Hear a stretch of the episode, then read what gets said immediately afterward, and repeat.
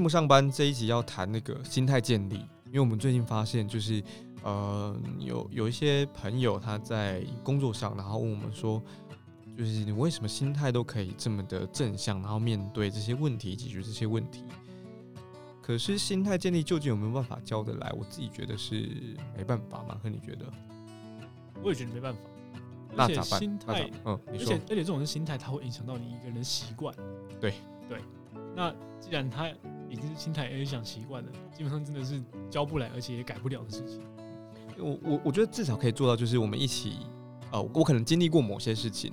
然后我当时的感受是怎么样，我可以跟你分享，我也可以陪着你走过。走过这个路程，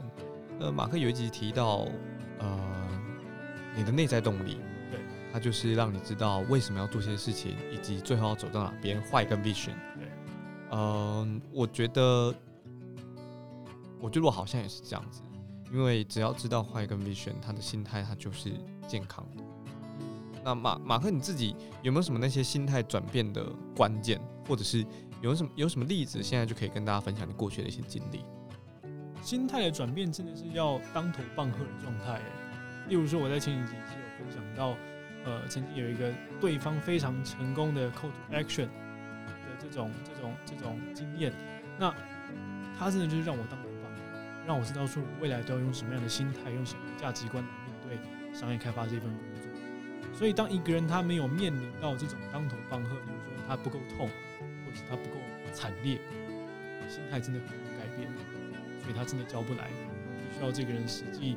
走过一些不论是冤枉路也好，甚至实际的发生一些具体的案例，他才有可能改变。在我自己工作的这个过程当中啊，我有一个当头棒喝的例子，在一五年的时候，呃，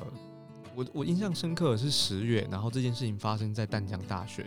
就是马克尼的母校嘛。对，我的母校。那当时我去淡江大学演讲，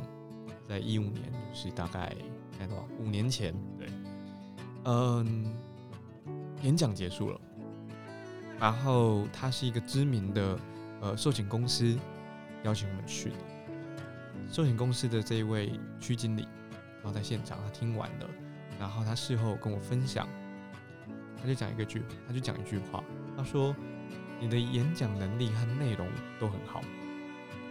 那我很推荐你，应该去大企业走一遭，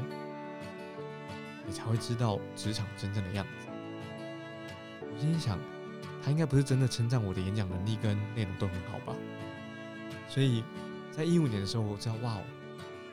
那当时我就我就有明确的意识到，我演讲的含金量，不管我底下的对象是谁，虽然在当江大学，学生也好，上班族也好。但很明确是我，我其实不知道该怎么做，我根本撑不起那场演讲。那是我很当头棒喝的例子。